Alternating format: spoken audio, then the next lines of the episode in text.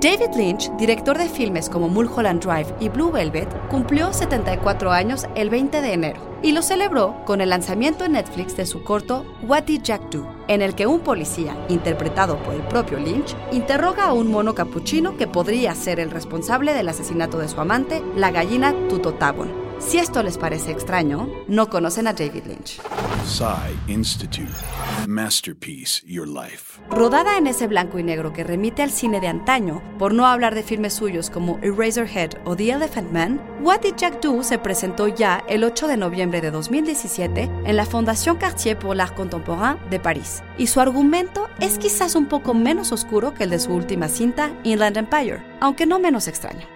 El cine de Lynch abraza el absurdismo, filosofía que se ocupa de la naturaleza del absurdo y cómo respondemos a este una vez que somos conscientes de él. Es la llamada filosofía del absurdo, entendido como el conflicto entre el deseo humano de encontrar un significado intrínseco, absoluto y objetivo a la existencia y la aparente ausencia de tal sentido, evidente en el caos y la aleatoriedad inherentes a nuestra existencia.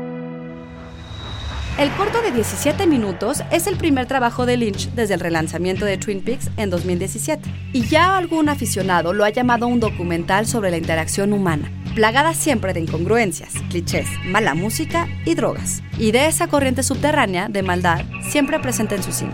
¿No es eso lo más normal para David Lynch? Guión de Antonio Camarillo, soy Ana Goyenechea y nos escuchamos en la próxima cápsula SAE.